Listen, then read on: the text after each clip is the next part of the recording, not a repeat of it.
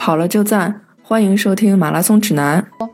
就是外八比较严重的，嗯，这个在这个呃跑者中间比较多。外八严重会导致什么呢？就是你的那个外八严重的情况下，其实对你的膝盖的受力啊就不均匀了，它膝盖内侧受力会很多。膝盖内侧受力多，它有的时候就是这个整个膝盖受力不均匀，会引起你的内侧副韧带的受伤，或者是引起这个髂胫束的受伤。嗯，这个是比较严重的一个呃，然后还有一个就是比较常见的，就是一肩高一肩低啊，就是你在跑的过程中，因为有人老围田径场跑，跑久了之后，它有一侧的肩它就会低，有一侧的肩高，那肩的这种高低会带动你的髋的高低，那整个你的骨盆就变得倾斜了。啊，骨盆变得倾斜，你受力肯定两侧是不均匀。两侧不均匀的时候，为什么有的人他经常会出现一侧膝盖疼，一侧不疼？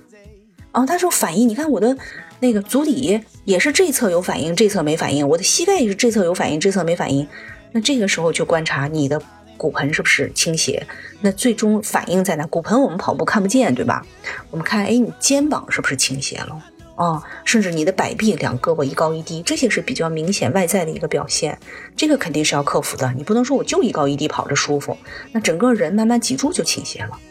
这个肯定是不合理的，对吧？还有一种就是比较明显的错误，就是有的一些这个小孩年轻人，他觉得那个跑的就是特飘逸、特好看，所以他整个跑跑的时候腿撩得特别高，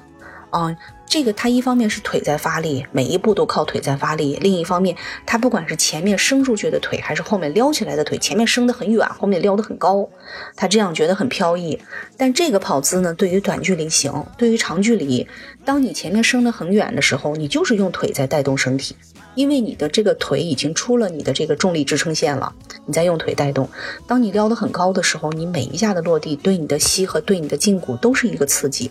它会无端的加重你的这个承担的这个力量，本来就好几倍了，这样加的更多一些啊，所以我觉得这些